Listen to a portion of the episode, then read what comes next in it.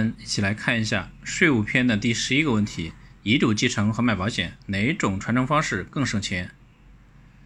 买保险这种传承方式没有税负的成本，这一点呢我们都已经知道了。那么遗嘱继承有没有成本呢？如果有，会有哪些成本呢？遗嘱继承又称指定继承，是按照被继承人所立的合法有效的遗嘱，指定其遗产的继承方式。遗嘱继承由设立遗嘱和遗嘱人死亡这两个法律事实构成，它分别具有设立效力和执行效力。很多人觉得，既然我生前做好了遗嘱安排，将来财产按照我的意愿直接给到继承人，就应该没有任何费用。其实不然，即使遗嘱人做了遗嘱安排，财富传承也要面临以下费用：一、继承权公证费。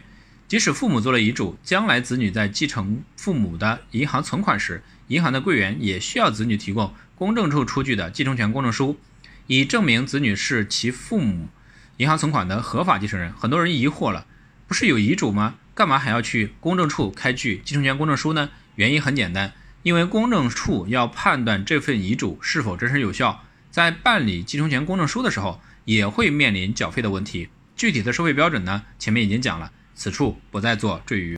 二、诉讼费和律师费，即即使立下了遗嘱，可是如果遗嘱效力出现问题，继承人也有可能要打遗产继承官司。遗产继承案件属于财产案件，诉讼费的标准呢，前面也有介绍。当然，打官司需要请律师，请律师又得花钱。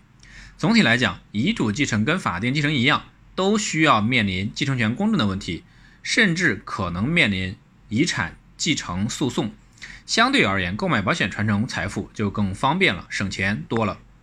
据媒体报道，二零一六年十二月二十九日，标的金额达二十亿的许林庐遗产纠纷案终于落下帷幕。许林庐先生生前虽然留下了遗嘱，但仍给子女和夫人造成了极大的继承困扰。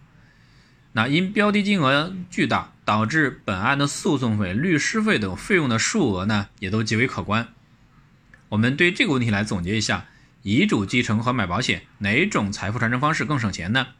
我们来看一下遗嘱继承税费成本高，分别会涉及到哪哪些费用呢？一、继承权公证费；二、继承权诉讼费；三、律师费。那相对来讲，买保险传承呢没有税费成本，所以呢会更方便、更省钱一些。这个呢是针对这个问题的分享，感谢您的收听，谢谢。